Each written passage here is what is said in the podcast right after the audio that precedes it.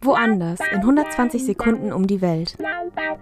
Heute begrüßen wir dich in Italien. Zunächst ein paar Zahlen und Fakten. Italien hat 60,2 Millionen Einwohner.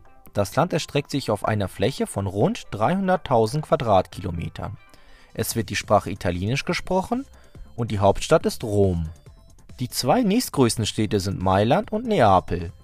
Italien ist ein vorwiegend katholisch geprägtes Land. Man bezahlt dort mit dem Euro. Weiter geht es mit ein paar wissenswerten Informationen. Einige der beliebtesten Sehenswürdigkeiten in Italien sind das Kolosseum in Rom, der schiefe Turm von Pisa auf dem Domplatz in Pisa und der Markusplatz im Ortsteil San Marco in Venedig. Die italienische Küche ist bekannt für Pizza- und Pastagerichte.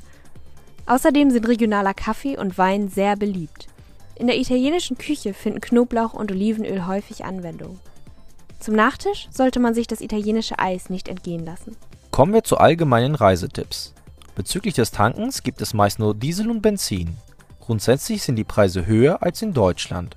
Am besten tankst du nicht auf der Autobahn, da ist es nochmal deutlich teurer. Auf den meisten Strecken gibt es Mautstationen.